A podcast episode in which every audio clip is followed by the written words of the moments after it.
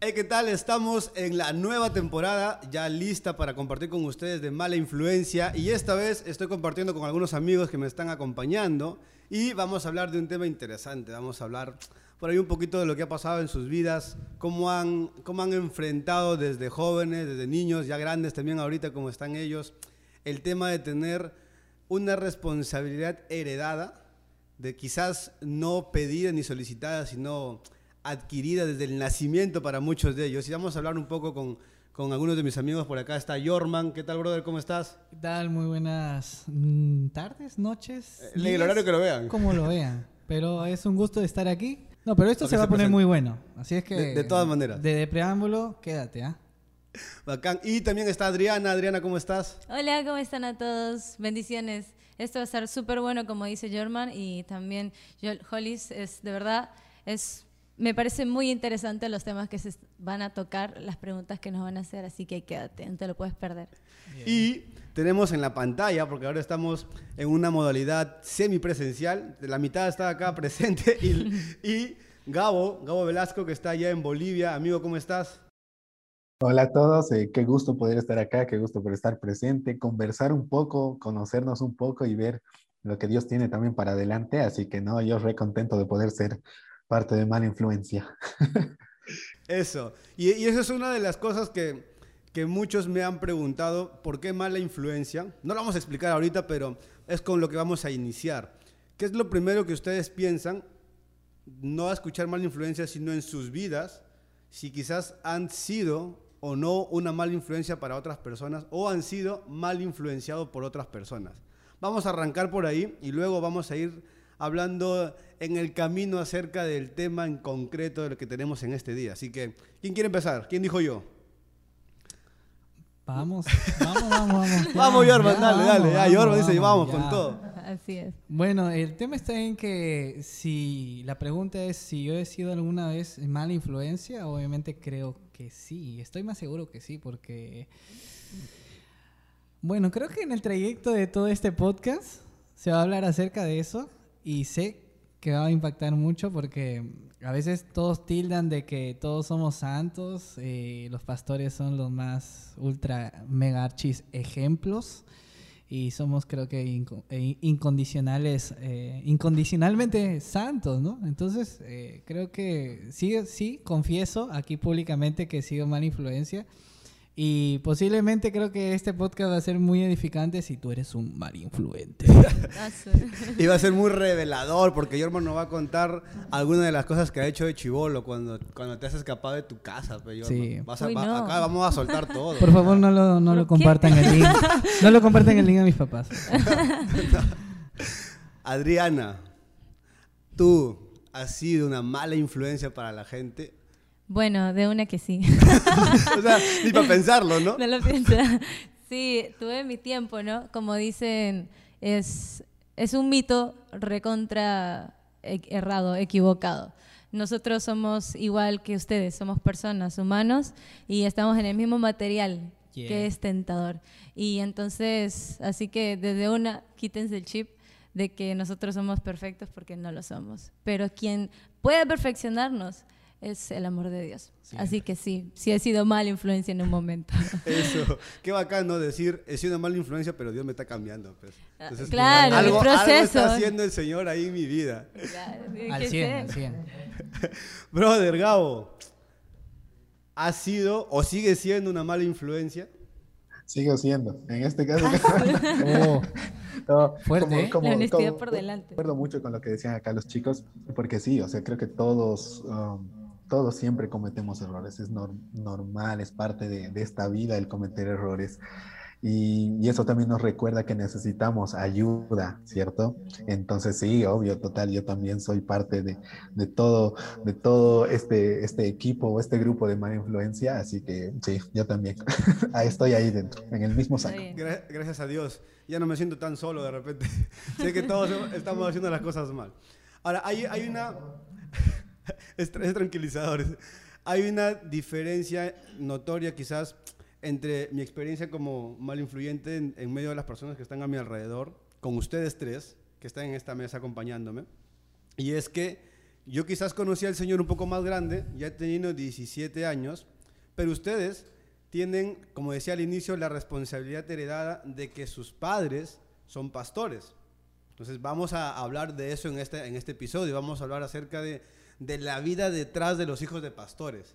O sea, todos los pecados ocultos que tienen ustedes, todas las veces que se han cogido de repente o han tomado por ahí las ofrendas de la canastita. O sea, No. hoy día va a salir toda la luz. Fumigación, dice. Ah, Va- vamos a revelar todo lo que ocurre detrás del púlpito, ¿no? O sea, todo lo que está detrás del escenario va a salir a la luz. Chan, Una de las preguntas que, que hemos tenido por ahí eh, y es, ¿qué tan especiales se sienten ustedes o creen que son los hijos de los pastores? Pero siendo sinceros, o sea, que sé que de repente, desde su perspectiva, no, posiblemente no se han sentido tan especiales, pero ¿qué tan especiales creen que la gente también los percibe a ustedes? Vamos, empecemos ahora con Adriana. A ver, Adriana, ¿qué tan especial crees que son los hijos de pastores en medio de esta cultura cristiana en la que hemos crecido, que estamos nosotros? Ya, esa pregunta es, para mí, por cómo la gente nos ve, es este fácil, ¿no? La gente nos ve muy especiales, ¿no? Sí. Ponen mucho sus ojos eh, en nosotros y intentan, incluso los- la familia, los padres, madres de familia, decir, oye, tienes que ser como él, tienes que ser como ella, así que, ¿no? Nos ponen como una batuta alta, como un estándar que ellos quieren alcanzar. Sí, literal. Entonces, pero ahora, ¿cómo yo me siento? Si siento que soy especial antes, en, real, personalmente yo no sentía que era especial. Pero, no, eh, literal, ah, mejor hago un clic y me desaparezco del mundo. es decir. pero sí, no, uno no, no, no entiende eso. Pero ahorita veo que sí, soy especial y que tengo la capacidad de influenciar. Haz. Eso último, eso último es realmente importante. Vamos a, vamos a hablar de eso también después, un poquito de qué tanta influencia en los hijos de los pastores. Gabo, brother, tú, ¿qué tan especial te has sentido de repente en medio de la comunidad? Ya, como yo concuerdo mucho con lo que decía Adriana también, creo que al comienzo para mí ha sido eh, una presión más que todo, pero creo que mientras va pasando el tiempo, eh, Dios va cambiando eso en mi mentalidad. Y sí, creo que viendo desde los ojos de Dios, el ser hijo de pastor sí es un privilegio. Entonces, ajá, ¿por qué razón? Porque creo que puedes conocer la palabra de Dios desde pequeño y eso no todos lo tienen. Y sí, en ese sentido, creo que tanto yo como acá los chicos eh, hemos sido privilegiados de eso. Si bien hemos tenido que atravesar, atravesar muchas cosas como todos también, ya, pero hemos tenido la, la posibilidad de poder tener acceso a la palabra de Dios y que nos enseñen la palabra de Dios desde pequeños. Entonces, yo creo que es un punto muy bueno. Ahora sí, claro, para la gente, sí, pues somos, somos un re ejemplo y sí, en ese sentido no muchas veces hemos sido los mejores, entonces es algo que vamos aprendiendo de a poco, ¿no? Como todos igual. Sí. Hay, hay algo que dijiste y que, que es algo muy importante y es la presión que pudieron haber sentido ustedes o que aún están sintiendo ustedes de parte, no quizás solo de la comunidad de la iglesia, sino incluso de la gente que está fuera de la iglesia. Entonces, yo tengo, tengo una preguntita también por ahí preparada, pero vamos a ver qué nos dice Yorman. Quizás tú sí, es- brother, tú sí eres especial. pues.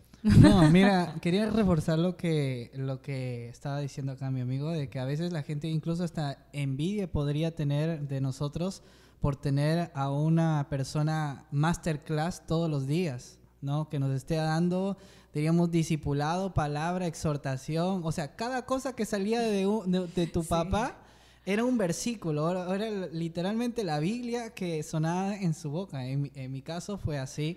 Entonces, ah, podríamos decirlo eh, que también ah, es un privilegio, podría ser una envidia, o podría también ser, diríamos, como que una dirección eh, donde sí o sí los papás, tanto para mamá y papá, eh, eran certeros con nosotros, al menos en mi familia.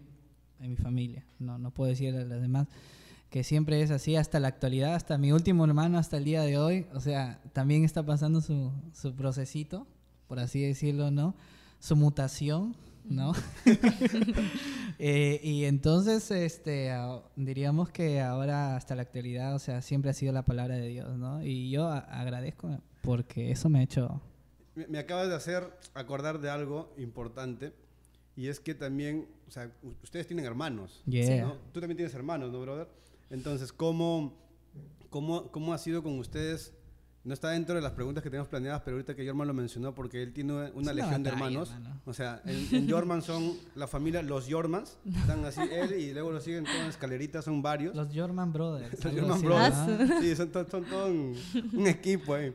Y, y ahora lo que él le dice es muy cierto, no lo había pensado. Pero Jorman ya tienes 28 años y tu Yeah. hermano, el, el más pequeño que ya tiene ahorita, Tiene 17 años. 17, ¿no? Ya está en la adolescencia para la juventud. Claro, y es entendible. ¿no? Entonces, ¿ustedes cómo han vivido de repente su labor de hermanos, de hijos de pastores a la vez, con sus, los más pequeños, incluso con, con el mayor, si que tiene un hermano mayor? ¿Cómo, cómo, lo han, ¿Cómo lo han gozado? O sea, no me imagino. Yo soy hermano mayor en mi casa y me es complicado a veces compartirle a mis hermanos porque ahorita en la iglesia conmigo solo están mi hermano bautizado y mis dos hermanas, ¿no? Tengo un hermano que él no quiere venir para nada a la iglesia, por ejemplo. Entonces, y me es complicado él compartir el evangelio. Ah, ya. Y, Pero- le, y le partes. Claro, o sea, yo trato de, de traerlo y animarlo, ¿no? Pero es bien difícil. Pero ustedes, ¿cómo, ¿cómo han convivido en su relación familiar con la presión que ya tienen de ser hijos de pastores y encima con la presión propia de su carne y sus necesidades, Wow. de tentaciones y todo lo que tienen, ¿no? ¿Cómo, Qué cómo lo han gozado? Bueno, creo que en mí ha sido una batalla campal, ¿no? Eh, sálvese quien pueda, algo así, ¿no? Ah, Entre todos los hermanos. Sí, ¿no? Entre todos, ¿no? Sí, hemos, hemos llorado, hemos peleado, hemos sangrado, por así decirlo. De verdad, de verdad. Y ha habido también ciertas, ciertas ocasiones que incluso, bueno, el que me continuaba era, era mi cómplice, Ah, de, de verdad, ¿no? Literalmente en mis andanzas. Uy, señor. Pero bueno. Vamos a traer al hermano de Este, Jorman para que nos cuente. Sí. Oh, No, pero no tranquilino, tranquilino, sí, todo, todo tranquilo por si acaso. eh. Pero sí ha sido eh, como una familia normal. eh, Mamá, ¿por qué me está mirando mi hermano? O sea, todas esas quejas, o sea, es- todo es igual. sí, no, hay- no hay nada fuera eh, que sea anormal o fuera de lo común. Todo es, todo, todo- O sea, toda es familia como es una igual. familia común y corriente, no hay Sí. nada distinto. Sí, en mi caso sí. ¿Cómo ha sido, Adriana, en tu- tus problemas? O sea, si te peleas con tu hermana en tu casa, luego le llaman al pastor para que la Ella reprenda ganaba. o cómo hacen? Ella ganaba, creo, ella ganaba. Ay, no. No, yo perdí. Menguaba, Sí, menguaba. yo perdí. Vamos a preguntarle a Diridi. Yo era la víctima. sí, no, Antes que responda, vamos a aclarar. Tú tienes una hermana que es tu, gemela. tu gemela. Sí. Entonces yo no me imagino... Si me estás viendo. Eh, eh, A ver, cuéntanos, ¿cómo ha sido ahí? Bueno, es hermoso tener una hermana gemela, de verdad, porque nos entendemos muchísimo y pues siento que es una persona que sabe, conoce todo, o sea, no necesito ni siquiera decirle, ay, estoy pensando en esto, ella me mira y tipo. Adriana, ¿por qué estás así? Y yo, ay, déjame un rato. sí, pero es muy bonita la comunicación que tenemos, ¿no? Y recuerdo que cuando nos peleábamos, ella tiene un carácter bien fuerte, o sea, parecen bien sumisa, yo soy bien extrovertida. Sí. sí, ella parece bien sumisa, bien como que introvertida, y lo es. Pero, o sea, momento cuando se pone seria, Dios mío, o sea, ella, Sálvese ella- ella pueda. da la última palabra y, ajá. Entonces, no, ahorita ya ha cambiado un montón. Pero recuerdo que antes, eh, a raíz de muchas heridas y muchas cosas, como también creo que cada quien, como dijo Jorman, ¿no? Intenta sobresalir, o sea, intenta ganar sus batallas porque a veces la presión o la carga o las heridas son tantas que uno no puede ayudar a los demás. Es, es la verdad. Entonces, este, uno intenta ayudarse y, so- y sobrevivir. Eso es lo que uno hace, intenta sobrevivir. Pero en medio de nuestra, nuestros intentos de sobrevivencia, siempre he visto que por más que nos enojábamos, eh, al final dormíamos en el mismo cuarto y dormíamos en la misma cama porque éramos gemelas. O sea, por más que yo no quería verle la cara, tenía que echarme en esa misma cama y decirle, ya sabes que hermana ya fue, pues, ¿no? sí, así es. Y se arreglaban ahí. Sí, de una que sí. Brother, no sé qué tanto impactado de repente en tu familia, porque me contaste hace un toque que tú sirves en otra iglesia donde tus papás no son los pastores. No sé si eso lo hace más fácil, pero en tu trato familiar con tus hermanos, ¿cómo, cómo lo has manejado? ¿Cómo lo has vivido? Ya, al comienzo, o sea, mm, somos cuatro en mi casa. Tengo dos hermanas que son cinco años eh, arriba que yo, y después estoy yo y mi hermano menor, que es un año y medio de diferencia. Creo que cada uno siempre ha sido por su lado, lo que ha tenido que vivir y todo, lo, lo sigue viviendo y, y, y, sobreviviendo, como dicen ahí, uh, como dicen los chicos. Pero ahora en este tiempo sí creo que yo noto mucha más cercanía entre nosotros eh, por tema ayudarnos en, en, lo que necesitemos. Entonces, ese ejemplo ahora creo que yo lo estoy disfrutando mucho, ¿no? Ahora sí, el, el este otro tema de, de, lo que yo estoy sirviendo en otra iglesia con mi hermana mayor. Los dos servimos en, en, en Palabra de Fe, que es la, la iglesia donde estamos ahí. Eh, personalmente ha sido tranquilo. Al comienzo obviamente era raro porque, claro, estábamos acostumbrados de que ya toda la familia a la iglesia, ¿no? A la misma iglesia y todo. Pero ya cuando tomamos nosotros esta decisión, pudimos hablar acá en casa también. Eh, al comienzo era raro, porque era como que, ah, están yendo allá y no aquí, y así, ¿no? Pero ahora ya es mucho más tranquilo. O sea, creo que también mis papás han podido notar de que allá yo estoy creciendo. Entonces, eh, eso, eso creo que para cualquier papá es algo que, que alegra, ¿no? Que alegra mucho y, y eso lo, creo que los deja tranquilos también en este tiempo para poder ayudar y todo. Incluso acá vienen los chicos a mi casa y todo, mis, mis papás los conocen y toda la cosa. Entonces es como, están felices por ese lado y eso me tranquiliza también. O sea, es como, a mí mismo me mantiene como que, ok, estoy haciendo bien las cosas, digamos. Entonces, eh, por ese lado es, estoy disfrutando, creo, esta etapa, por lo menos ahora. Al menos ahora es bacán. Me, me alegra escuchar de alguna forma de que de todas maneras su vida familiar no ha sido tan afectada quizás por la, por la presión de, de ser hijos de pastores. Y, y, esto me lleva a la siguiente pregunta. ¿Cómo se viste un hijo de pastor? Igual que su papá. O sea, yo sé que es muy relevante la pregunta, ¿ya? Pero, ¿por qué? Porque noto en los tres que me están acompañando looks completamente distintos, ¿ya? Por ejemplo, Gabo, tu, tu, peinado, brother, sí. llama la atención en Juan. O sea, alguien te ve y dice... Tienes que recomendarme el lugar donde te lo haces. Ese cristiano. Entonces, o sea, ¿cómo, cómo, ¿cómo se han identificado ustedes de repente este tema? Hablando de su parte física exterior frente a la iglesia también. ¿Y cómo creen que la iglesia ha reaccionado ante esto, no? Vamos, vamos contigo, Adriana. Ya, listo. Eh, en primer lugar, mi papá era del tipo de hombre de corbatita y, y saco y... y ¿Really? no, ¿Really? Re, No, de no. verdad. No ¿De te, sí, en serio. No, tenemos que hablar con el pastor Nico porque no hemos visto esa faceta de él. Tengo fotos, sí. No, él, él era así, de verdad. Y hasta, más, hasta antes de, de que pase todo, ¿no? El- la crisis, el proceso de familia, él era así, ¿no? Y, y iba siempre con corbatitas, zapatos ilustrados, el terno y todo eso, la correa. y- Pero un día Dios, este, cuando lo quebranta él, él empieza a decir, en realidad creo que esta visión de, de, de esa, esa pregunta, por eso te la respondo desde mi papá. Claro. ¿no? Mi papá nos transmitió eso que aquello que Dios le dio también, ¿no? Entonces fue como que Dios, él, él cuenta que Dios fue tratando con él bastante en eso y tipo, ¿sabes qué? Yo no solo quiero cambiarte y, darte una, un- una familia diferente o algo diferente, yo quiero también cambiarte a ti. Entonces, quita esos paradigmas, quítate la corbata y, y y, sal y predica pues con, con tu camisa y ya sí tu pantalón, pero no necesitas, no había, al, al inicio cuando volvimos a iniciar no había nadie, éramos solo nosotros, pero él siempre salía con su corbata. Y dice que se sentía como sin ropa cuando salía sin su corbata. Era muy extraño para él. Sí, entonces fue, pero él siempre fue un hombre que obedece a la voz de Dios. Entonces él sintió bastante eso de, de Dios, que empieza a romper esos paradigmas, ¿no? Y ahorita tú lo ves, es un pastor con, porque le encanta el rock, que se pone sus botas. Ahí llegaron las botas a reo. Claro, y ahí empezó a salir con jean, con su camisa, y luego se empezó, y, y, su- y sus zapatos elegantes, y así fue evolucionando. Cosa que eso fue impartido a nosotras, y en lo personal, mi papá nos permitía de todo, o sea, no, sí, mientras sea obviamente en lo que es prudente y no, Claro. y no salga de lo que, que no sea sensual, ¿no? Entonces, este jeans, nosotros nos acostumbramos a su estilo, jeans flojos, polos, zapatillas, es que nos criamos con mi papá casi. Y ya, pues e- e- ese era nuestro estilo, no Ajá, o, o, o vestidos, pero con panta o pantalonetas rotas o vainas así. Súper un estilo loco rockero. No fue de verdad. Sí, sí. Fue un cambio total, de verdad. Yo creo que toda la gente que está acá atrás y que sabe un poco, conocemos a tu papá, no nos lo imaginamos con corbata, pues, o, sea, Sí, o con, con la ropita de vestir, un poco No le difícil. queda, No le queda. Ahorita no lo veríamos así, no sería difícil. Que no sería Voy a invitarlo otra vez y le voy a pedir que venga. Va a ser la condición para grabar con tu papá.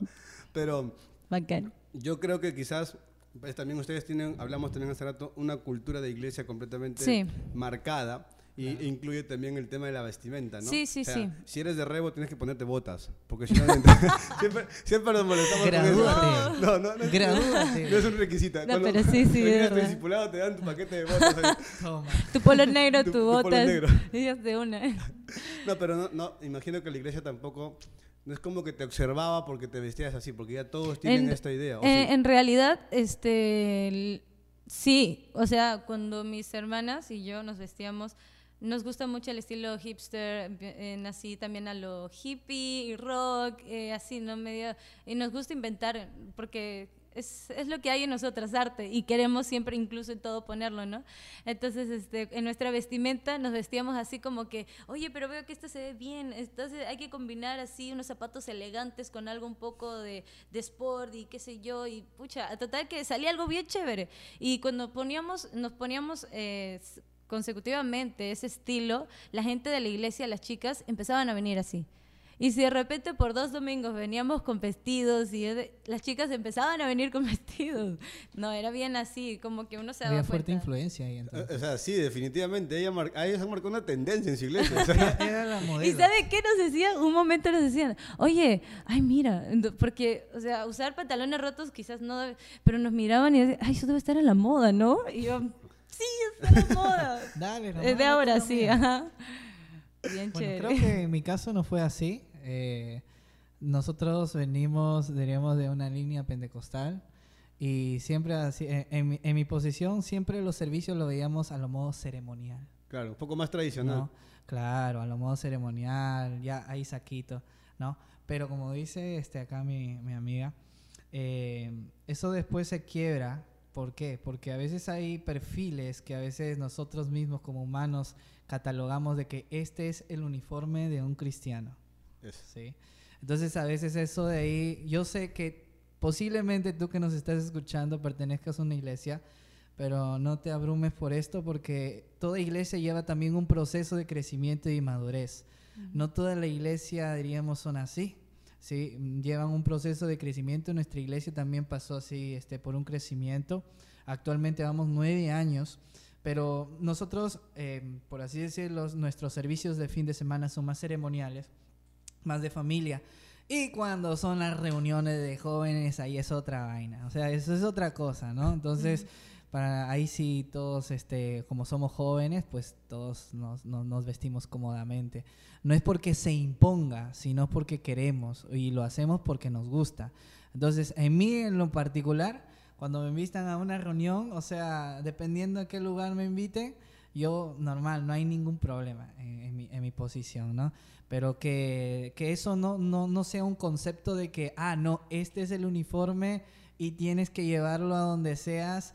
No, yo no me imagino algo loco, ¿no? Que te vayas de campo o te vayas a la playa con ese uniforme, o sea, como que se ve un poco raro, Porque eres ¿no? cristiano, pues. ¿no? Y como que no, pues entonces Ajá. hay, hay, hay situaciones, hay momentos de familia y tenemos que entender eso, Claro. de que Dios eh, no se sujeta a las modas o, o a los conceptos, sino es que Dios va mucho más allá y es supremo ante cualquier concepto, ante cualquier moda y ante cualquier paradigma que uno pueda tener en la cabeza, pues, ¿no? Sí.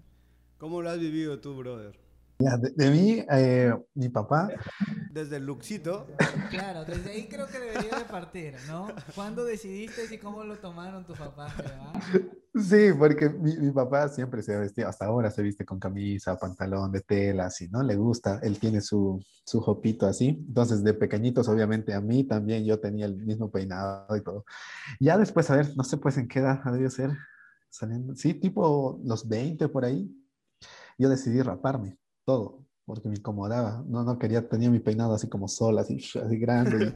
Entonces decidí raparme, estuve así pelón buen tiempo y ya después dije, ay, pucha, mi cabeza de atrás es media rara, así. Entonces ya, ok, veré algo que me tape solo una cierta parte, ya, pues, de ahí, de ahí, de ahí agarré y bueno, dije, creo que el moicano me quedaría y todo. Y a partir de ahí ya pues me hice moicano. Obviamente, en mi casa al comienzo así un poco, un poco extraño, ¿no? A, a, veces al comienzo mi mamá me decía, no, no te hagas, es medio feo. Pero ahora ya, ahora ya se ha acostumbrado. Incluso, ejemplo, en estas épocas de cuarentena y todo, ella me, me corta los costados a veces, ¿no? Me ayuda, entonces ya, ya, ya se ha acostumbrado, digamos. Entonces, por ese lado, ha sido de a poco que, que, que, que todos nos hemos ido acostumbrando. Incluso todos mis hermanos, al final de cuentas, los cuatro hemos tenido o tenemos cabellos raros. Eh, mi hermano menor igual tiene un poco de afro así, entonces es un poco cabello largo. Mi hermano una época tenía su pelo rosa, así todo, todo el cabello rosa, la otra así súper corto y así, ¿no?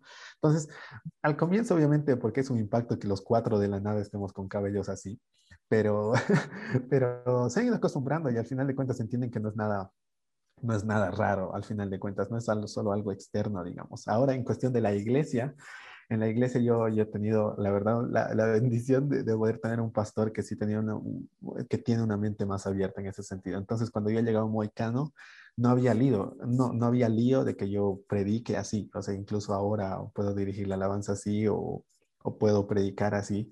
Eh, entonces, no, nunca hubo lío. Incluso cuando entré a liderar el grupo de jóvenes, ya tenía este corte. Entonces, no, no había nada de problema en ese sentido. Entonces, es chistoso. Obviamente, a algunos les molesta, a otros no. Pero gracias a Dios, eh, por lo menos las cabezas no les molesta. Así que no hay lío, digamos. hay respaldo, al menos. Qué bacán. Qué bacán ver cómo. No sé, yo estoy tratando de, de armar todo lo que ustedes cuentan y, y, de entender un poco cómo han vivido las cosas. Uh -huh. Quise preguntar un poco de la ropa porque, porque hay no sé, hay mucha gente, yo me he topado con hermanos que siempre están muy pendientes de lo que ustedes hacen, de lo que el hijo del pastor hace o de lo que no hacen. Uh -huh. ¿no? en la vitrina. O sea, siempre están ahí ante los ojos de todos. Sí. Lo, lo, conversábamos también hace un rato, ¿no? El cristiano de por sí ya tiene sobre, sobre sí mismo la mirada de todo el mundo. Tus amigos que no son creyentes, la gente de tu cole, de tu universidad, de tu trabajo, que saben que eres cristiano, sí. están siempre pendientes de ti y están siempre mirando lo que haces y dejas de hacer. Claro. Ahora, el hijo del pastor tiene un foco encima para que todo el mundo pueda saber que eres cristiano y que tu papá es el pastor y que tú tienes que ser el ejemplo de todo sí. el mundo. Ahora, yo lo he visto, o sea, con el hijo de mi pastor, con amigos otros hijos de pastores, ¿no? Que si salen un domingo a cantar en la iglesia y están tocando, bravazo es el hijo del pastor, gloria a Dios por su vida y todo lo demás. Y si falta una semana, ¿por qué faltó? ¿Qué hizo mal? Lo sentaron, lo disciplinaron, ¿qué fue de sí, su vida? Sí, sí. Su papá debe estar mal, debe estar en pecado. Ajá. Y eso es lo que, o sea, yo lo he visto, yo lo he escuchado, porque a veces la gente he visto que comete este error de juzgar a las demás personas por el error que alguien puede cometer, ¿no? Y, y, nos olvidamos de que todos seguimos siendo débiles, que seguimos siendo carne, como, como decía este, Adriana en un inicio, ¿no? Tenemos este material que, que fácilmente cae ante cualquier tentación. Tenemos obviamente el Espíritu Santo que nos ayuda con toda esta lucha pero el hijo del pastor es tal cual, sigue siendo un ser humano más que lucha con muchas cosas. Hay una frase del Puma Rodríguez que anoté y es, la mucha familiaridad produce menosprecio. ¿Sí? Y creo que esto es lo que termina ocurriendo dentro de la iglesia con ustedes. La gente está tan acostumbrada a verlos en cierto lugar o a creer que ustedes se merecen o sí. tienen cierto lugar en la iglesia, uh -huh. que, exacto, por ser hijos de pastores, que comiencen a exigir cosas que quizás ustedes no tienen por qué dar, ¿no? Y olvidarse que ellos están a la misma postura que ustedes, ¿no? O sea, yo lo he escuchado de mucha gente.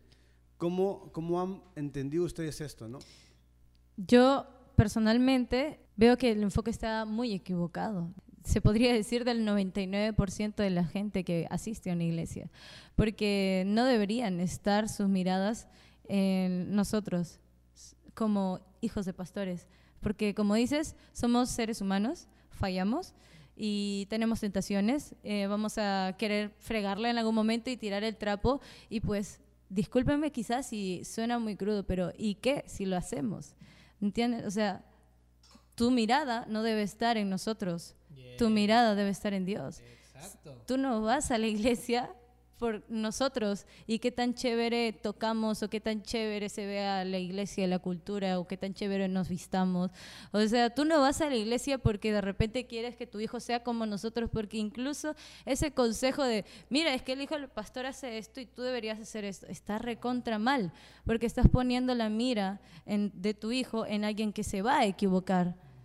Pero Dios es perfecto. Entonces, si tú, el enfoque cambia de ustedes, los que están viendo, si su enfoque puede cambiar, creo que al final es eso el objetivo de esto. Si pueden cambiar su enfoque y darse cuenta de que no está en nosotros la solución que ustedes buscan, porque es como si buscaran una solución.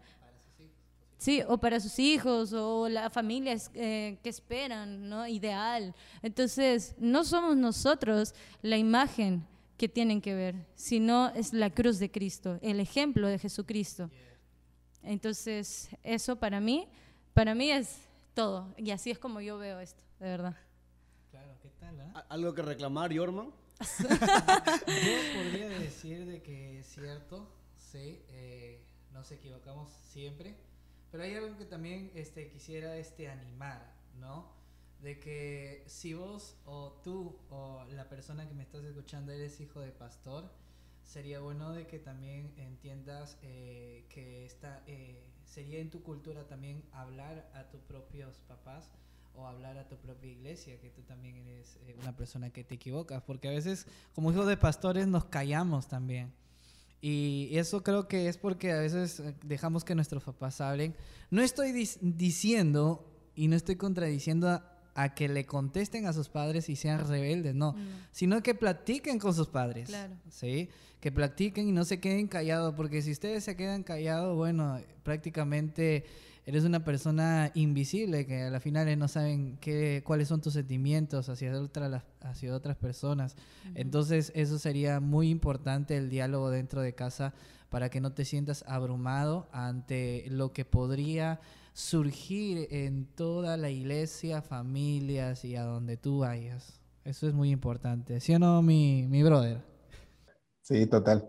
Total, o sea, creo que como en toda familia, la comunicación es clave, ¿no? Y normalmente creo que cuando eh, nos sentimos mal o algo, tendemos a, aislarnos, lo mismo ¿no? sucede, sucede a todos. Entonces, creo que aquí la clave es eh, poder eh, vencer eso y poder comunicar, ¿no? Porque al final de cuentas nadie sabe lo que uno está sintiendo si uno no lo expresa. Entonces, lo mismo tiene que ocurrir con nosotros al final de cuentas, ¿no? De, poder contar a alguien, poder conversar con alguien y, todo esto. Ahora, después creo que con cuestión de, la iglesia, bueno, es, es sí, es, es empezar a a, enseñar a todos a, no ver solo lo externo, ¿no? Al final de cuentas, todos somos una comunidad, todos estamos creciendo, todos estamos aprendiendo y obviamente en el camino hay, tropiezos, entonces tenemos que aprender a, reconocer eso que cada uno en el tiempo que está creciendo en el Señor, bueno, va a tener sus desafíos y, lo que tenemos que hacer es acompañarlos más que, más que apuntar o atacar y demás, ¿no? Entonces creo que es algo de enseñar, de compartir, creo que con todos. Entonces, algunas veces va a tocar hablarlo, otras veces lo va a tener que decir otra persona, pero creo que la clave es el poder siempre ser, ser vulnerables en ese sentido, ¿no? Con nuestra propia iglesia y con nuestra propia casa también. Yes. Exacto, me parece importante el, el tema de ser vulnerable entre los demás, ¿no? A veces también, no sé si les pasa, creo que nos pasa a todos como cristianos, nos escondemos detrás de, de, una, de un escudo, de, de, un caparazón para no mostrar nuestras debilidades o para no mostrarnos débiles y queremos decir a la gente, ¿sabes qué? No me pasa nada, habla de mí lo que quieras y, y, me da igual. Pero quieras o no, hay un punto en el que sí te afecta, en el que sí te carga, en el que sí te cansa y es bueno hablarlo, ¿no? Es bueno decirlo, o sea, quizás no vas a ir hermano por hermano y decirle a todo el mundo, hermano, deja hablar mal de mí porque soy hijo de pastor. O sea, no, vas, a, no vas a hacer eso. Jamás. Pero tienes un líder, tienes un mentor. Le mandas un WhatsApp nomás. Yo creo que al grupo de todos los servidores. yo creo que sí es importante el tema del acompañamiento. Y es, y es, de verdad muy importante tener, obviamente, buenos amigos, amigos cristianos que te puedan ayudar en, esto, porque no es fácil hablar o, o, lidiar con problemas que lidiamos como cristianos. O sea, no es fácil para nadie. Imagino que para ustedes tampoco ha sido fácil enfrentarse a temas emocionales, sentimentales, quizás de cosas que querían probar y saber cómo, qué tal, qué tal con algunas cositas, ¿no? Que de repente nunca hemos visto, ¿no? claro. Hay, hay, una, hay una diferencia muy notoria, pero solamente como para, para ir ya tratando de cerrar la conversación. No sé en cuánto tiempo vamos, pero, pero está muy bueno esto. Bueno, si te quedaste hasta ahora, eh, tienes una buena, un buen material, ¿no? Como, para como para compartirlo, ¿no? A los demás. Y, que, y, que, sigan viendo todo lo que vamos a hacer en Mala Influencia. Este es uno de los episodios que salen en esta temporada y va a estar muy bravo. Imagínense si hasta aquí estamos así, lo que se viene. cerrando la idea, ¿qué es quizás lo que lo más difícil que les ha costado enfrentar como cristianos y también como hijos de pastores, si es que hay una diferencia, claro, porque si sigue siendo lo mismo, yo creo que sigue siendo lo mismo, pero solamente para hacer la salvedad del tema, ¿qué es lo más difícil que les ha tocado enfrentar? Y quizás, si es que pueden contarlo, me gustaría que lo cuenten, ¿cuál es el hoyo más profundo en el que han tenido que caer para poder conocer al Señor? Para poder realmente decir, yo te amo, Padre, porque porque quiero estar contigo y porque sé que tú estás conmigo. O sea, ¿cuál ha sido su hoyo más profundo de donde el Señor los ha sacado y los ha transformado? Ah, en mi caso siempre ha sido algo más interno. Yo, ejemplo, toda la gente por mi corte y por cómo me he visto, porque sí yo utilizo ropa ancha, siempre piensa que tengo un trasfondo así de, drogas o alcohol, y la verdad no, no, nunca, nunca me ha llamado la atención, para ser sincero, eh, nunca me ha llamado. Entonces siempre yo por mi cuenta decía que no y listo así, ¿no? Pero sí en lo interno, yo siempre he atravesado esto de la aprobación de los demás. Es algo que, siempre me ha costado mucho, ¿no? Y eso entiendo también es por lo que haya, por poder agradar a tal, voy a empezar a hacer esto y así, ¿no? Entonces, pero, ejemplo, creo que al, al aceptar, porque ni siquiera a veces logras entenderlo, ¿no? pero sí al aceptar de que Jesús me ama, eh, es, es, algo que, que, a mí ya me, me, me, deja tranquilo y ya no me hace pensar en, en, las otras voces, sino me concentro solo en, en, Dios y que hago las cosas no porque otros, a otros le agrade, sino porque amo a Dios y quiero hacerlo así. Haga estas cosas o no haga estas cosas, es porque amo a Dios y quiero hacerlo y listo. Entonces, ese, ese, ese punto para mí ha sido siempre el desafío más grande, la, la, aprobación de los demás, ¿no? Entonces, incluso hasta ahora, ¿no? A veces vienen pensamientos y demás, entonces ahí trato yo de como, ya, a ver, cálmate, ¿no? Saber de, diferenciar, ¿no? A ver, ¿esto estoy haciendo por las personas o estoy haciendo por porque amo a Dios? Y así. Entonces, este por lo menos para mí ha sido el desafío o es el desafío más grande. Claro, es, es una lucha que tienes eh, dentro tuyo, ¿no? En tu interior de quizás de buscar, como dices tú, la aprobación de la gente. No sé si necesariamente es porque, porque tus papás son los pastores y tienes un estándar que cumplir. No sé si es necesariamente por esto, porque yo tampoco, yo no soy hijo de pastor, pero también siento a veces esta necesidad de querer, no quizás agradarle a todo el mundo, pero sí de querer cumplir con cosas por hacer, ¿no? Y a veces eso te puede generar ansiedad, depresión, quizás no hasta ese extremo, pero hay gente que sí lucha mucho con esto de querer saber si está haciendo las cosas bien o no. Y te puedes desesperar, ¿no? Entonces yo entiendo la lucha que tú comentas, porque no todos luchan con cosas físicas, no todos luchan con cosas sexuales o con drogas, como decías. Algunos tienen otros problemas más interiorizados y, que pueden ser más emocionales, que son igual de difíciles y complicados como para otras personas, ¿no? O sea, alguien te puede decir, sí, pero no es lo mismo que luchar con, con el alcohol, o sea, Brother, para ti no puede ser lo mismo, pero para, para Gabo, que está diciendo en este momento, eh, puede ser su lucha más, más fuerte que, que sigue enfrentándose hasta ahora, ¿no? Y, y todos tenemos diferentes formas de, de, seguir en el camino. Yo sí conozco tus luchas, pe, brother. Así que, así que, vas a contar ahora todas las veces que has caído. claro. qué fuerte, qué fuerte. Ah, yo quiero soltar una verdad también muy, muy tabú de que a menos si, si eh, pasamos la etapa de la adolescencia y bueno, posiblemente haya menores en este podcast, ¿tú crees, Hollis? No. De todas maneras, pero... Hay que tener cuidado. Bueno, eh, sería bueno recalcar que también tenemos eh, luchas, hablo en esa temporada, ¿sí? como adolescentes teníamos luchas, el tema de la pornografía, el tema de la masturbación, el tema de la sexualidad, dudas con nuestra identidad, temas de, de eh, bullying y muchos eh, conceptos, ideas o nombres que podamos este, hablar en este momento. Pero debemos de entender algo de que yo testifico de que Dios hasta el día de hoy me ha dado la paz absoluta de lo que anteriormente no tenía. Entonces, eh, vuelvo a decir, y lo dije hace, hace fuera de, de aquí de, de la grabación o de este tiempo, que desde pequeño mi, mi corazón era eh, el llamado, tenía el llamado de Dios en mi corazón, ¿no? Incluso eh, recuerdo que una vez la iglesia de los servidores en mi situación era papá predicaba, mamá cantaba y yo en la puerta. ¿Sí? Entonces un día le dije a mi papá, Sadazo, papá, yo no quiero estar en la puerta, yo quiero predicar. Y desde ahí empezó mi llamado a- a- al anhelo de ser pastor. Pero cuando pasé por la adolescencia, wow, cambió completamente. Porque quiero confesar aquí, mi papá no ha sido siempre pastor. Y esto quiero decirlo eh, públicamente porque es algo que no, eh, testifico que Dios ha cambiado completamente mi familia también. Porque en un momento mi papá era distinto, eh, tenía un montón de equivocaciones y yo vi esas equivocaciones, ¿sí? Y te agarraste de eso. Y pues. en mi adolescencia, pues ya, pues no, tú sabes, no, voy a ser rebelde y yo, ya, pues yo hago lo que quiera, pe causa. Ya, entonces a las finales, entonces, este, eh, recuerdo de que había muchas discusiones por mí, ¿sí? Porque era yo la persona que, que, que, que era el problema, porque era la verdad, ¿no? Yo era la persona que estaba haciendo las, las, la- los algarabatos ahí en la casa y todo, toda, esa, toda esa vaina. Entonces, a las finales, recuerdo de que un día, a, a los 18 años, eh, yo, le, yo me levanté y yo dije que voy a seguir siempre así con toda mi vida. Y en, y, en, y en todas las circunstancias, en todas. Cuando estaba con mis amigos, siempre Papá Dios me decía, Jorman, tú no perteneces aquí, ¿qué haces acá? Y todos ebrios así, todos mis amigos ebrios. Y, y yo ahí, disque eh, hijo del pastor.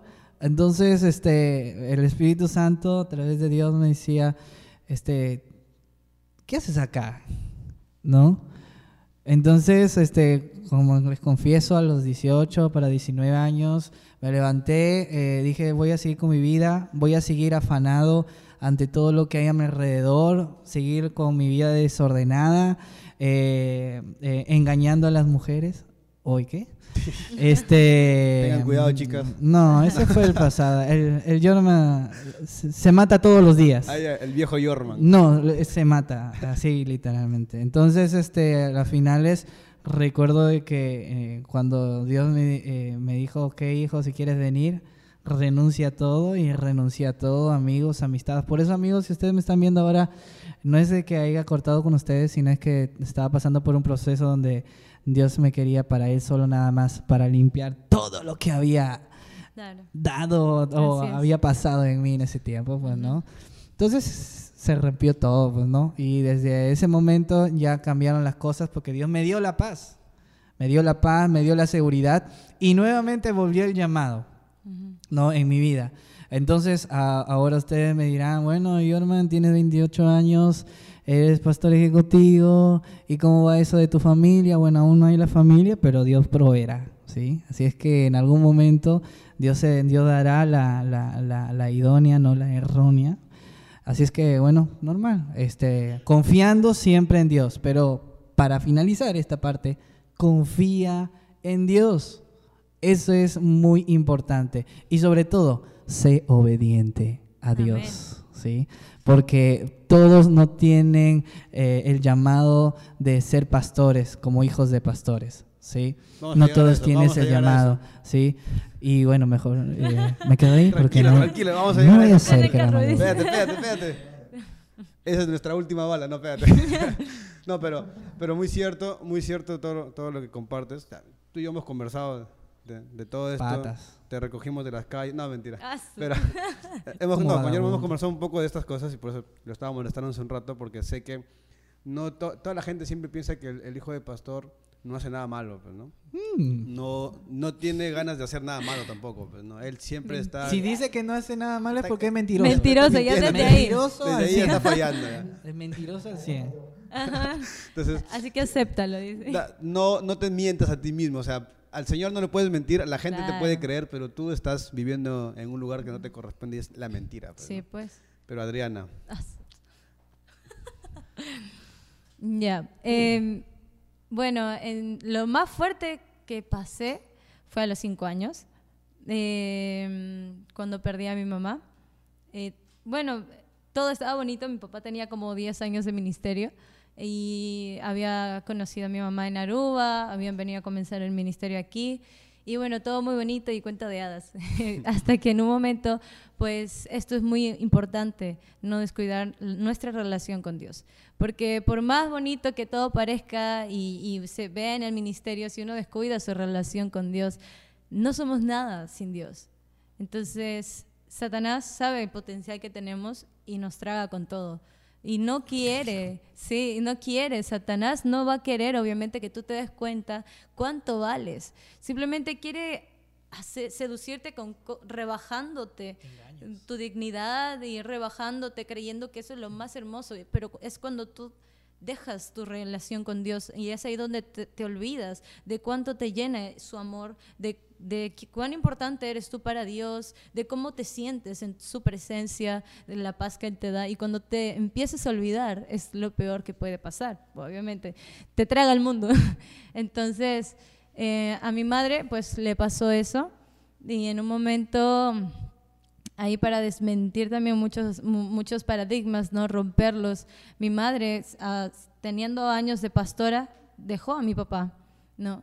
Eh, en un momento ella dice que pues, eh, fue como que ya no oraba mucho, ya no leía mucho, se sentía desanimada, pero el peor, lo peor fue que no dejó de intentar, ¿entiendes? Y el dejar de intentarlo, por más que te sientas mal, y es que hay muchos cristianos almáticos.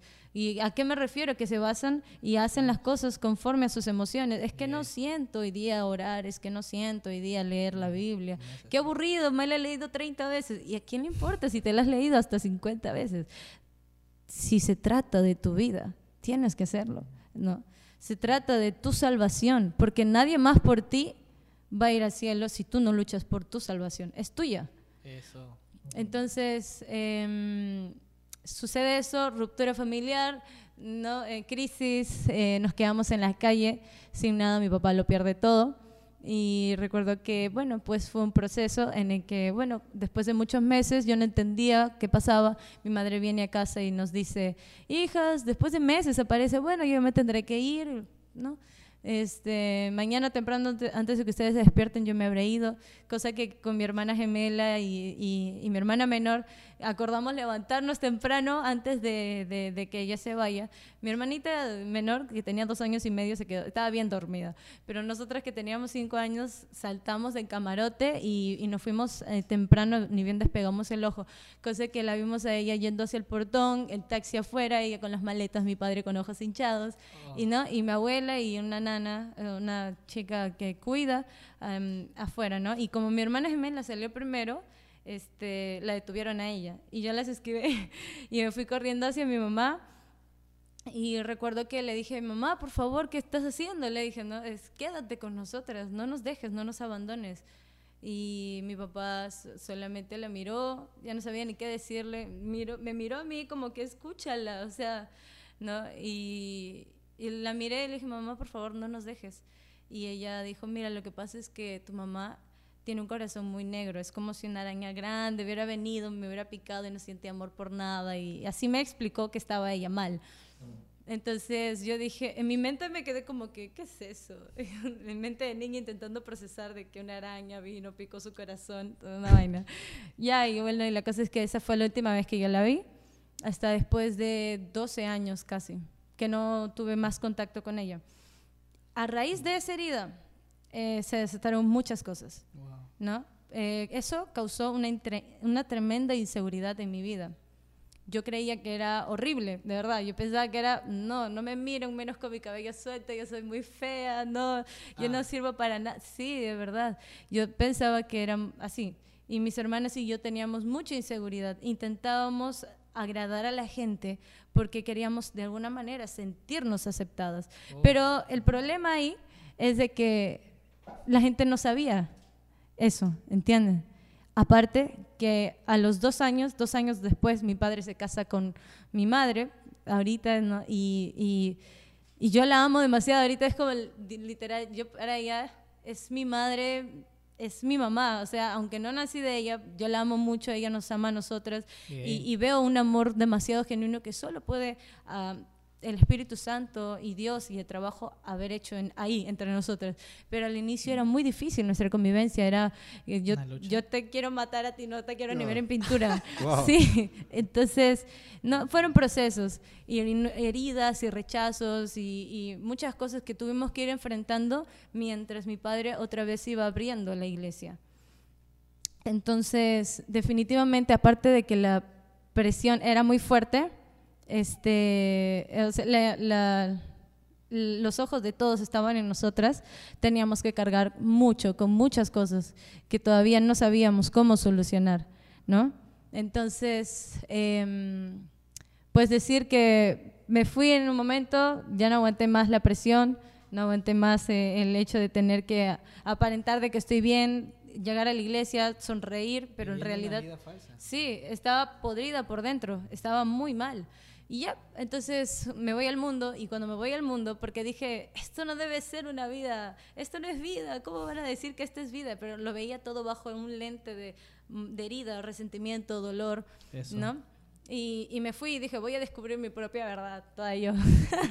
y cuando me fui... Voy me- a conquistar el mundo, dijiste. Sí, sí, yo, yo voy a ver, y ¿no? Y voy a probarme a mí misma, pues me topé con el alcohol, me, me topé con drogas, experimenté muchas cosas. Por cuatro años, desde los 17 años, yo me salgo, me metí en el mundo. Antes de salir de casa, yo me autoflagelaba también, ¿no? Em, entonces, cuando salgo de casa, experimento drogas, alcohol, o sea, marihuana, Todo, de todo. de todo. Sodoma. Sodoma y Gomorra, fiestas, en- eh, ese era mi día. Y no porque no, de repente yo tenía un lugar para ir a dormir, pero no quería, no quería ni siquiera tener un espacio para pensar y ver y, da- y darme cuenta de que esta era mi horrible realidad. Según yo había sido la mejor decisión y estoy tan bien sin mis padres, pero era tan mal que me sentía cada vez me sentía más mal, más fatal, que no quería sí, no querían tener un segundo en lucidez. Y así, ¿no? Entonces experimento en, en el área, eh, eh, ¿cómo podría decirlo? Eh, intenté llenar mi vacío de amor con hombres, eh, luego también no me llenó, busqué con otro también, eh, um, me refiero a mi identidad se distorsionó, busqué también Otras refugiarme. maneras. Sí, otras maneras. Em, y todo eso me llevó a ser una persona, yo decía, jamás voy a hacerlo, pero cuando me di cuenta me convertí en la persona que jamás pensé, que decía, jamás voy a ser así, y yo fui, ¿no? Em, y lamentablemente eso sucede cuando uno no es transparente, como hablábamos, no sé quién lo mencionó, pero es importante no solo ver a tu padre como un papá, sino como tu autoridad espiritual, en que tú puedas abrir tu corazón, abrirte completamente. La palabra de Dios dice que los que son de la luz no tienen temor ni vergüenza de acercarse a la luz, porque sus obras son buenas, pero los que andan en tinieblas no quieren acercarse a la luz porque sus obras son malas y, y tienen temor de que sean expuestas. Entonces, pregúntate si hay alguna área de tu vida que no quieres que nadie sepa. Porque es entonces ahí donde aunque tú te intentes convencer de que estás bien en esa área, si tú no eres capaz de decirlo, o decir, decirle a tu padre, a tu madre, al gato, a, tu- a- a toda voz, de que tú tienes eso y te sientes tranquilo, es porque estás mal, porque el pecado trata de ocultarse. El poder del pecado es el secreto. Entonces analízate. No tienes que caer como nosotros caímos. Si nosotros hacemos este podcast, gracias por invitarme, feliz de verdad, es para que tú puedas darte cuenta si es temprano aún y si has pensado irte pues de los caminos y experimentar tu propio rumbo. Al final, tarde o temprano, como decía Jorman, Dios te va a seguir llamando, Dios te va a seguir diciendo, no perteneces ahí. Yo aún en medio de las fiestas, de las drogas, en medio de muchas cosas, la gente se acercaba y me decía, tú Adriana, ¿crees que Dios es real? Porque yo sí creo. Y el brother, mi, mi amigo estaba con una cerveza o con un vodka o con un whisky en la mano, hasta las patas de haber consumido cualquier cosa, y me decía, yo sí creo que Dios existe, a pesar de que mi papá no me ama y me ha botado de casa. Y yo tipo, ¿qué? Me he salido de la iglesia por esto, para que tú me Ajá, hables y él acá. me decía, ¿tú crees que Dios sea real? Porque yo sí lo creo. A mí me chocaba, porque en sí no era él. Claro. ¿Quién sabe que si estaba consciente? No El sé. Señor usándolo, ¿no? Pero era Dios diciéndome, ¿sabes qué? Yo sigo presente en tu vida. ¿No? Fuerte. Sí, y, y es ahí donde pues ya, ¿no? ¿Sabes qué? Aquí se acabó, quebrantamiento total. Y dije, Dios, si tú puedes cambiarme a una basura, yo decía, si soy tan, tan basura soy, ya sé, pero si tú puedes cambiarme y aún tienes un llamado para mí, yo acepto. Aquí estoy. Sí. Aquí. Vamos, Aquí señor. Aquí Qué fuerte, qué fuerte. Yo, yo sí tuve la oportunidad de escuchar antes tu testimonio, hemos Yo no, conversado. por primera vez. Primera vez escuché Pero me gustó. Gabo también se quedó con los pelos de punta, mira Gabo. De los dos. No, sí, muy, muy fuerte. Este, yo, sí- yo sí lo había escuchado un poco porque conozco también a tu papá. y, y me alegra mucho ver que has tenido que pasar por todo esto. O sea, no me alegra el que hayas tenido que experimentar estas cosas Claro, de esa manera, pero me alegra que el Señor haya permitido que vivas todo esto. La joya que está haciendo ahora. Por- exacto, Amén. porque ha procesado toda tu vida y te ha, dado, te ha hecho darte cuenta de que a quien necesites realmente para llenar todo Sí. vacío, o sea, la niña que se quedó eh, ahí en la puerta del taxi y su Wow, casa en el portón llorando en ese momento por lo que ocurría, porque no entendía qué hizo la araña con su mamá. Era abrazada años más adelante y, diciéndote el Señor, ¿sabes qué? Yo he estado contigo desde Así ahí es. hasta ahora y te he Exacto. seguido amando y limpiando y estoy contigo y voy a Así estar es. para siempre, ¿no? Amén. Entonces, wow por toda la conversación. Amigos, de verdad, ha sido muy bravo. Yo, eh, bueno, esperaba compartir con ustedes todo esto porque sé que hay mucha gente que de repente como ustedes y como yo y como la gente que nos puede estar viendo, tiene muchas dudas y preguntas respecto a todo lo que hemos hablado. Sí. No son perfectos, no somos perfectos, seguimos cometiendo errores, seguimos cayendo, seguimos equivocándonos, pero como dice la palabra, ¿no? Como hombres y mujeres justos, seguimos levantándonos y seguimos buscando en la palabra el refugio que necesitamos y seguimos ayudándonos de la palabra para seguir adelante. Entonces, hay, hay mucho todavía que nos toca por hacer, hay mucho que el Señor quiere hacer con nosotros y que quiere hacer seguro con aquellos que nos están viendo. Claro. Y esperamos de verdad que un poco Sí. sume esto a sus vidas, pero vamos a cerrar con la última pregunta. Pregunta bonus. A ver, ¿qué piensan ustedes? ¿Piensan continuar con el legado pastoral? O sea, ¿creen que han, tienen su propio llamado respecto al pastorado como sus padres? ¿Cómo tienen ustedes eh, claro de repente en este momento de su vida este tema? Brother, Gabo. Ah, ya, ok.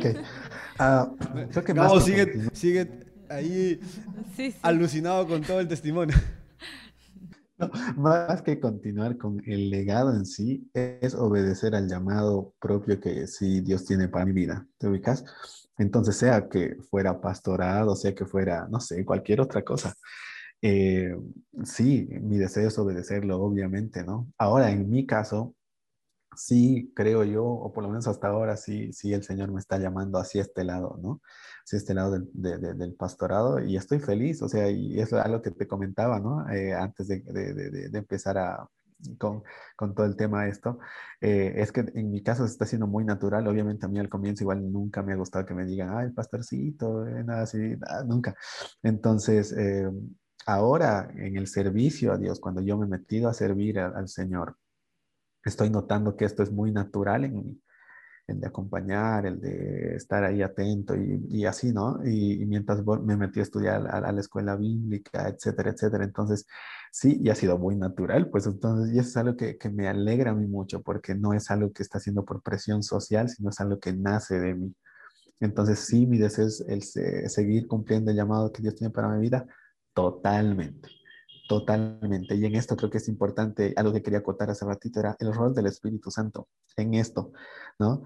Es, es como el, el Espíritu Santo es quien convence a todos, al final de cuentas, ¿no? Mi, mi trabajo no es convencerte o convencer a alguien de que, oye, tú tienes que hacer esto, ¿no? Sino es el, es el rol del Espíritu Santo. Mi llamado es, es, es- poder acompañarlo, es poder animarlo y, y- y direccionarlo hacia eso, pero el- el rol de- de- del Espíritu Santo es convencer, y creo firmemente que, que si el Espíritu Santo está trabajando eso en mí, entonces me estará preparando, pues yo creo, ¿no? Entonces, eh, sí, yo, yo firme en, en este sentido y estoy, para serte sincero, estoy disfrutando mucho, mucho esta- este tiempo de poder cuidar personas, de poder acompañar personas, de poder eh, estar en este tiempo adelante de un grupo, digamos, y también poder ser un apoyo para mis pastores. Entonces, yo estoy eh, literalmente disfrutando mucho, aprendiendo mucho y bueno, eh, ahí preparado para lo que venga adelante.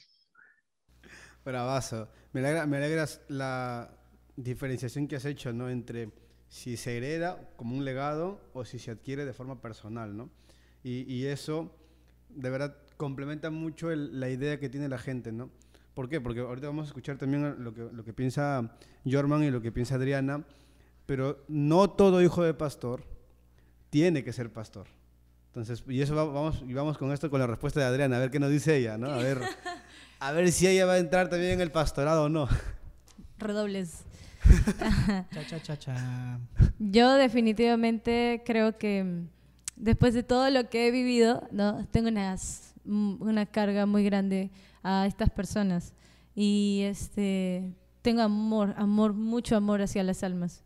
Este, y sí, yo sí quiero correr con un llamado pastoral. Y en algún momento yo sé que Dios va a poner ese hombre adecuado, ¿no? Que corra con la visión que Dios también pone en mi corazón. Y lo que más quiero es que la gente sepa que hay esperanza y que la mejor opción es Jesús. Eso. Bravazo. Bien, vamos dos pastores, dos pastores en la mesa, ¿ya? Vamos bien, vamos bien. ¿Quién da más? ¿Quién da más? Yorman ahorita dice, no, no pasa nada con el pastorado. Yorman, ¿cómo es contigo? Bueno, como dije hace un momento, si has llegado hasta aquí, vuelvo a decirlo a este podcast, si te estás quedando, wow, eres un fan número uno de mala influencia, ¿sí? De mala influencia. Pero, este, hablando de mí, no, yo no voy a ser pastor. Ah, se la. No. Ya yo soy. soy. No, mira, este, yo, este, en mi adolescencia quería hacer esto énfasis. Negué el pastorado. Fácil. Me preguntaron mis amigos, oye, ¿y tú vas a ser este pastor como tu papá? Y yo desde el fondo de mi alma le dije, no, voy a ser pastor. ¡Hala, qué fuerte! satánico, satánico. Y, y, lo dije así, como sin pelos en la lengua, ¿no?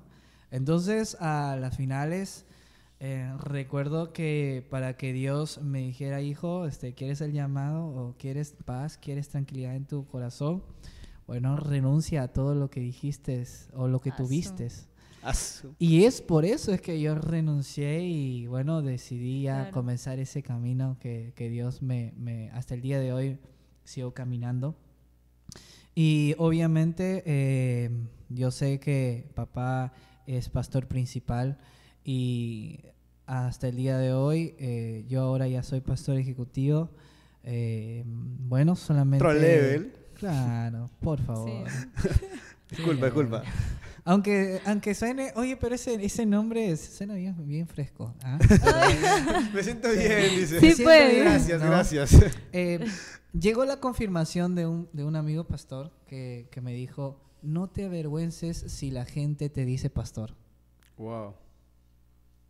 Porque incluso hasta comenzando, si es que tú eres hijo de pastor, Incluso hasta comenzando, a mí me decía, este, Pastor Yorman, y, pero hermana, este, yo no soy pastor. ah, entonces, este, vino, estuvimos con un amigo pastor, me dice, que no te avergüence que la gente te diga pastor porque eso es lo que la gente está viendo, en sí, ti. Así es. Sí. Entonces es ahí ya donde dije, Señor, gracias, Padre amado, y bueno, desde aquí para adelante. Lo acepto. Lo acepto, así no sea reconocido, así la gente, mis amigos no me conozcan como pastor. Y después llegó un día muy esperado donde estábamos en el aniversario de la iglesia, donde me bautizaron con aceite. Oh. Nah, no, pero sí, sí.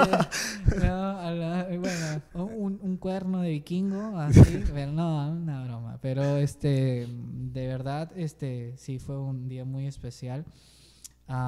yo sé que Dios grandes planes tiene para mi iglesia y muchas iglesias en toda América Latina y, y, para todo el mundo, pero sé que Dios eh, sigue obrando eh, bajo una cultura y una identidad, no de una manera errónea teológicamente, sino de acuerdo a la palabra de Dios.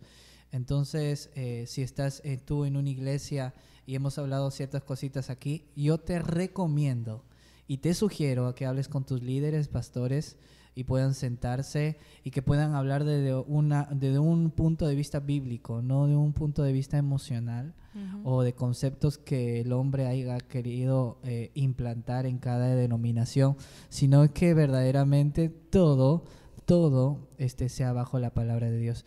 Y solamente animarte, tu hijo de pastora, que tengas paciencia a tus papás, porque recuerda que ellos están bajo una dirección de una iglesia. Así es que entiéndelos. ¿sí? Por favor. ¿Sí ¿Cuántos dicen aquí amén? amén. Toda la gente atrás, amén, amén. Sí, entiéndanlo, por favor. Este, yo sé, ahora como pastor ejecutivo, a veces hay muchas situaciones dentro de la iglesia que hasta incluso a nuestros propios padres puedan eh, desmotivar, así sería la palabra correcta. Sí, desalentar desanimar, gracias Estadre. Y eso diríamos de que a veces nosotros como familia debemos de ser eh, ese refuerzo que Dios nos ha dado el privilegio de animar a nuestros padres. Y más que eso, y nada más agradecerte también, Jolis, aquí por esta invitación, porque me convocaron. y bueno, este nada más decirle que sigan, suscríbanse por favor. Sigan el canal. Sí, el canal. De todas formas. Sí, y también a mí, porfa. Sí, está en Instagram. También sigan a Jorman. Sí, no, al, al, final de todo, este, solo para poder ya agradecerles amigos por el tiempo y, y toda la hora, no sé cuánto tiempo estamos hablando, pero siempre se va, se va, se va el tiempo y no, y no logramos este, terminar, quizás porque es una conversación muy interesante. A mí me gusta mucho, de verdad, conversar con, con gente que sé que va a sumar para mi vida, con ustedes, amigos, por estar compartiendo un poco de lo que el Señor ha hecho con ustedes en medio de todas estas situaciones y cómo han tenido que vivir las cosas. Gracias, gracias a Dios por lo que han tenido que vivir y gracias a Dios porque ahora lo pueden compartir. Gracias por estar aquí. Eh, me alegra definitivamente de que tengan claro de que el Señor los va a usar en el ministerio. Me va a alegrar más en unos años, esperemos 5 o 10 años, poder volver a juntarnos otra vez los cuatro y con familias, con familias, como dice y poder decir ya somos, ya no son solo los hijos de los pastores, sino ahora los pastores, hijos de pastores, y poder conversar con ustedes en un nuevo episodio. No vamos a esperar tanto tiempo, obviamente, que pase, pero me va a alegrar igual. Mira, y sería algo loco que todos nuestros hijos puedan hacer un podcast. Ah, que también sean pastores. 2.0. sería loco, sería loco. Sería loco, pero falta mucho, mucho para eso. No, sí, de ley, falta un montón. Pero, no, gracias amigos, de verdad, por todo esto. Gracias por, por la conversación. Gracias a todo el equipo que está ayudando y la gente que está también detrás de las cámaras y a los que han pasado por las cámaras también. han pasado por ahí en medio de la conversación. Gracias por todo esto. Al final voy a dejar las redes sociales de todos ustedes. Igual eh, va a salir también de, de, Gabo, de Adriana, de Jorman, para que puedan seguirlos, para que puedan ver el trabajo que están haciendo, lo que están haciendo en sus iglesias, toda la revolución que están armando, eh, en Bolivia lo que están haciendo también, y de la gente que está en el equipo también vamos a poner al final las redes para que puedan ver el trabajo que estamos tratando de armar. Quizás no es lo más pro del mundo, pero queremos que pueda sumar un poco su vida. Y amigos, gracias, gracias de verdad. Lo último que tengan que decir en unos segundos para despedirnos del, episodio. Jorman. Efesios 6, del 1 al 2 dice, hijos, obedeced al Señor, a sus padres, porque esto es justo. Honra a tu padre y a tu madre, que es el primer mandamiento con promesa. Obedece, porque hay una promesa tremenda detrás de esa obediencia. Así es. Amén. Adriana. Bueno, este, decir que la Biblia dice, someteos a Dios, resistid al diablo y él lo irá de vosotros.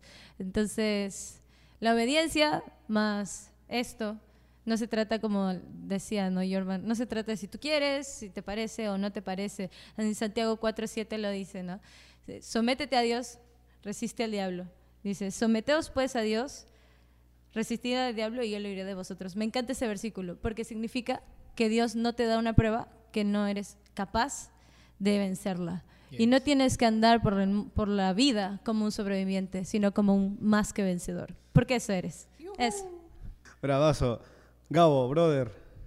De mí sería, el lugar de donde vienes es, es privilegiado. Así que creo que hay que valorar eso. En nuestro caso, que, que sí tenemos papás que son pastores, Creo que muy pocas personas tienen el privilegio de poder ayudar a mucha gente y en nuestro caso sí, nuestra familia es así.